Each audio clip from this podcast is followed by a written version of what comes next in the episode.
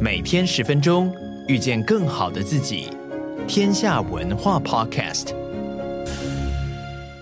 大家好，我是丁雪文。跨进二零二四年啊，在过年之前，全球重量级的机构呢，纷纷公布了他们对全球经济的展望啊。我不知道大家有没有陆续看到啊？看起来啊，不确定性还是弥漫很多，而位在亚洲的日本更是全球资金现在最瞩目的洼地。可是呢，也有很多的不确定性啊。那今天的全球财经新闻解读呢，我就想聚焦这两个重要议题啊，就是二零二四年的全球财经我们要怎么看，还有日本啊，它的股市或者它的经济发展。首先，一月十一号啊，国际货币组织 IMF 就宣布。继二零二三年的经济表现比预期好之后，全球经济成长有可能在今年续保韧性哦，他写的是韧性哦。不过要在中期之内将成长率重新拉到百分之三以上，则需要更努力哦。其实是有一些保守的哦。那同一天呢，我们以前常提过的 Conference Board 哦，在美国很有名，针对企业家的哦，翻译叫做经济智商理事会哦，它的调查也显示哦，美国企业的 CEO 现在认为哦，威胁营运最大的地缘政治风险。不是在核子武器哦，中东战事或台海紧张，而是持续高涨的美国国债还有财政赤字的问题哦。这个我去年就提过很多次哦。那事实上，一月十号，世界银行 World Bank 也发布了全球经济展望。那预估二零二四年全球经济成长率大概在百分之二点四，这是连续第三年的放慢，也示警二零二五年前注定就是过去三十年。全球经济最疲软的五年哦，那今年的全球经济我们到底应该怎么去看它？全球各个经济板块会不会又有不同的样貌？那金融市场？会不会像去年一样让大家再次跌破眼镜？我们先来看全球的财经新闻，他们怎么讲啊？路透社的标题写的是：国际货币基金组织认为，二零二四年全球经济会保持弹性，不过成长速度会放慢。CNBC 的标题则是：世界银行表示，全球经济会迎来三十年来最糟糕的五年。那 Barons 啊，它的标题是：全球执行长 CEO 最关心的问题，其实都在每个国家自己的国内啊。认真说起来啊，对全球经济保持警戒的，其实不止我该提到的一些大型机构。一月九号，全球债券交易大鳄 PIMCO 哦公开表示，联准会现在宣布战胜通货膨胀真的太早。尽管市场预期美国经济会实现软着陆，但经济衰退的风险还是存在。Pinco 的报告表示哦，如果出现经济衰退，因为殖利率仍高，债券在二零二四年的表现会比股票好，可以在通货膨胀重新加速的情况下提供一定的缓冲啊。那确实啦，新年开始本来有很多人认为说啊，今年情况一定很好，因为有软着陆啊。不过事实上，低开发度的国家还是处在进一步的落后，这就难怪呢。包括了 IMF 和世界银行，我们该提到的，对全球的 GDP 都有一些悲观哦。那 IMF 甚至表示哦，那一年前对于全球地区，很多人预测会陷入衰退，可是没有发生。那截至目前为止，全球经济相对还是有韧性的，所以他们认为哦，这个情况会持续到二零二四年。不过也不是只有好消息哦，因为近其公布的百分之三的经济成长率，还是比疫情前的百分之三点八来的低哦，所以 IMF 相信。低开发国家正在从一系列的冲击中慢慢恢复哦，是非常艰难的一个时期哦。除此之外呢，美国联准会哦，从二零二二年三月开始启动的升息，我说过它有一个递延性哦。那尽管俄乌战争、以哈冲突还有地缘政治的紧张之下，S M P 五百指数去年表现很好，不过很多 CEO 私下都暗示哦，最强的企业也很难逃美国政治体系的不稳，因为今年是大选年哦。那我们刚才提到的 Pinko 哦，就是债券大王哦。他们所谓的债券存续期间，他们保持了中性态度哦。什么叫债券存续期间？就是指哦，你持有债券的平均回本时间，以现金流的现值去加权计算，可以用来衡量呢债券价格对利率的敏感度。那就是我该说的递延效应到底有没有？这显示了交易市场对利率的走势现在还是惶惶不安哦。那除此之外呢，有债券天王称呼的哦，Bill Gross 也最近发出警告。他说，今天险峻的市场中，投资人还是要谨慎哦，因为不断攀升的公共和私人债务，还有居高不下的医疗保健成本哦，这些负面因素会拖累哦各国政府的预算，然后削弱市场的支持哦。那事实上，美国十年期公债殖利率近几个月哦急剧下跌哦，从十月份的百分之五下降到百分之四左右。那当然最重要是，很多人认为美国联准会要开始降息嘛。不过长长天期债券还是可能会再一次受到美国财政赤字扩大大或者政府债券发行增加的担忧的影响哦。那这种担忧去年曾经造成哦长债遭到抛售，然后降息预期才慢慢的注入了乐观的情绪哦。不过现在大家最担心的还是地缘政治紧张哦。即使多数经济体在今明两年哦的成长速度比过去十年更慢，那世银的世界银行的首席经济学家哦 Intermediate 就提到，如果未针对方向进行重大修正，二零二零年代很可能是我们必须被迫浪费机会的十年哦。以世界银行的报告，我还是简单最后跟大家稍微知道二零二四年大家的长相哦。那 World Bank 认为啊，今年北美、欧洲、中亚和亚太地区的成长哦会放慢，其中美国的二零二三年经济成长率预估是百分之二点五，但二零二四年只有百分之一点六啊，所以是不看好的。主要就是因为限制性的货币政策使经济活动受到抑制，而欧元区的展望更差，预估二零二三年是百分之零点四，二零二四年则是百分之零点七哦。相较之下，拉丁美洲和加勒比海地区有可能因为低基数，所以数据会比较好看。中东和非洲地区也是一样。不过，世界银行也预估哦，由于全球的贸易低迷、金融市场紧张，全球经济成长率还是会受到拖累哦。那预估发展中经济体在中期内会受到最严重的冲击。那最后呢，世界银行认为，开发中经济体二零二四年的平均成长率大概是百分之三点九，比二零二三年的百分之四会下滑。且比二零一零年代的平均值低了整整一个百分点，而各种数据显示，全球各国没有将二零二零年代打造成应对极端贫困、打击传染病和减缓气候变迁的改革十年。今天要扭转这个局势呢，你只有一个方式：改善财政和货币框架，扩大跨境贸易和资金流动，还有改善投资环境。大家听一听哦，就知道这三个方向非常难哦。这大概就是全球大型机构对二零二四年大概一个的展望。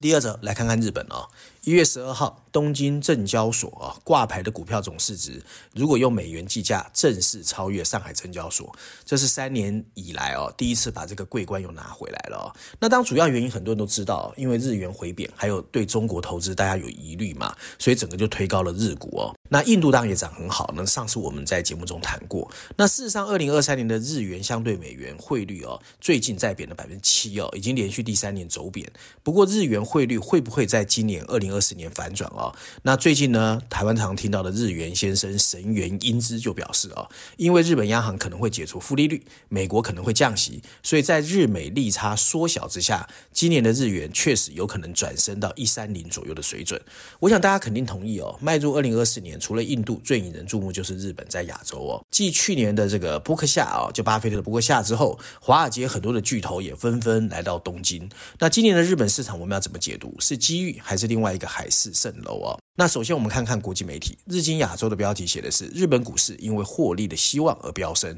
已经创了三十三年的新高。伦敦金融时报的标题是日本股市反弹其实是缺乏坚实的支撑，所以伦敦金融时报是比较负面的。那新加坡的南华早报它的标题是日本股市飙升到三十四年来的新高，但由于货币政策预期的转变，涨势随时可能放慢，所以给大家看得出来哦，多空交战哦。那确实啦，二零二四年新春乍到哦，日经平均指数连续上涨，终于攀抵了一九九零年二月以来的最高水准。那东京证交所的总市值也由它的三个板块 Print、Standard 和 Growth 加总市值之后呢，一月十二号超越上海哦，这确实是一个里程碑哦。那主要原因当然是很多因为避险基金的买气哦进入日本。但是呢，大家也知道，在跨年期间，日本发生的所谓石川地震啦，还有所谓的这个飞机互撞啦，许多市场观察家也不再预期日本央行不久之后就会结束负利率，所以日元去年年中哦，升势也开始逆转了。对美元汇价又回贬到一四五左右哦，所以日本其实是有一点点看不清楚的哦。那大家都知道，推升日股的另外一个原因就是全世界富豪开始注意日本嘛。所以瑞士联合私人银行呢，十二月在伦敦对家族客户举行说明会之中，你就发现哦，有三成的内容都在谈日本。那据说呢，会议里面还说到，许多国际投资人因为前一波错过了日股的涨势，现在重新哦聚集力量，要重新回到日本哦。那 Nomura 呢？就日本的野村证券也表示，中国不确定性在二零二四年还是会存在。那继去年嘉惠新加坡后，资金开始转移提到日本股市哦。所以呢，日本股市最近上涨其实是有它的道理的哦。不过我们刚才前面有提到，日元先生神原英之哦，最近接受专访。他就被问到今年日元相对美元汇率是不是会转为走升的时候，他说，他认为在外汇市场上，重点在于日美经济成长的水准。美国二零二四年成长预估率会放慢到百分之一左右，而日本大概是百分之一点五到一点九。所以你要去注意的还是它的 fundamental。我觉得他的意思是这样哦。不过日本真的很不幸哦，不平静的跨年哦，所以元旦呢，大家看到了所谓能登半岛的大规模地震，然后羽田机场的撞击事件，所以二零二四年日本政府看起来还是很大的问题，尤其最近又爆发了执政的自民党的丑闻哦，所以呢，很多人也说，那安倍经济学会不会持续？啊？这变成一个很大的议题。而新年的日本天皇的贺词，哎，也很特别哦，今年呢，日本天皇竟然主动提到哦，除了天灾之祸，人民正在遭受高通货膨胀的辛苦啊，这个过去是很少出现的，所以代表说日本本身呢，其实自己对自己的未来有很多的不确定因素啊。那当现阶段认真来说呢，其实日本央行啊，在去年其实做得不好哦，因为这个日本的央行总裁植田和男是去年四月就任了，就任之前在参议会的审查会上啊，自民党的安倍派的大佬哦，就曾经公开问他说，安倍经济学还没成功，你会不会继续？所以大家都知道他的政治压力很大哦。那安倍经济学如果有注意的人都知道有三支箭嘛，那一直强调说我降息、降息、降息，然后让通货膨胀上来。那虽然安倍已经过世了，不过呢，因为他还是执政党，所以其实你的央行总裁的压力就很大。不过呢，因为最近他们发生的丑闻哦，所以很多人就说，哎，那对他来说是不是有机会可以抛弃所谓的安倍经济学，真的放弃长期以来的宽松货币政策？这就变成二零二四年很重要一个观察的重点哦。那另外还有人说，哎，日本其实核心通货膨胀已经连续十九个月超过日本央行百分之二的标准，所以日本已经逃脱了通货紧缩。不过这个东西其实很难说，因为另外一个值得担忧的是哦，大家都知道日本的债务负担非常高的，已开发国家的政府债务一般不应该超过该国 GDP 的百分之六十，可是日本大家知道是多少吗？百分之两百六十三点九，所以日本呢其实对利息的敏感度哦是比别人更高的哦。那现在很多人认为哦，他看多的一个机会是因为，哎，很多的这个西方，尤其华尔街持有日本股市很多，所以最少他们不会让它跌哦。不过这种因素到底能够支撑多少，真的就没人知道哦。那我个人一直觉得，日本最大的问题还是要回到 fundamental，就是大家都知道日本企业保守，日本的企业动作很慢。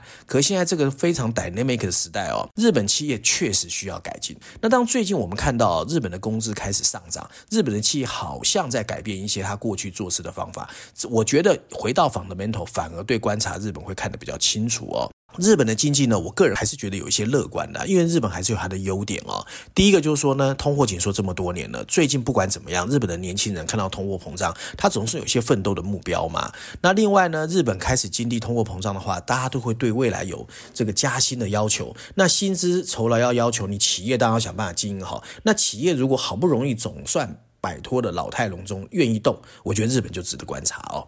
那照案例，我们还是看一下啊，最新一期哦，全球版本的封面故事哦。那在这一期的封面故事是聚焦在中国电动车带给全世界的最新冲击。大家知道比亚迪超越特斯拉吗？那在封面设计上呢，我们会看见浩瀚的宇宙之间有那么一大批电动汽车哦，像流星一样俯冲入地球的大气层。右上角有几个大字：中国电动车的冲击。那经济学人编辑群呢，用了这个序论第一篇 briefing 专文，还有这两篇文章带我们一窥哦，中国电动车这几年的横空出世。以及如何在全球各地攻城略地哦。那确实啊，二零二四年呢，这个开春第一个礼拜最大的新闻就是这一个哦。在这么一个充满动荡的时代呢，我们真的需要一些除了人工智慧以外的好消息哦。那不管你相不相信或者喜不喜欢中国，二零二四年这一个新闻绝对是头条新闻。那事实上更引人注目的是，去年十二月底，中国还宣布了一个数据，比较少人报道哦。就中国的再生能源的装置容量也超越了总发电量的百分之五十，代表中国的绿色科技哦，其实看起来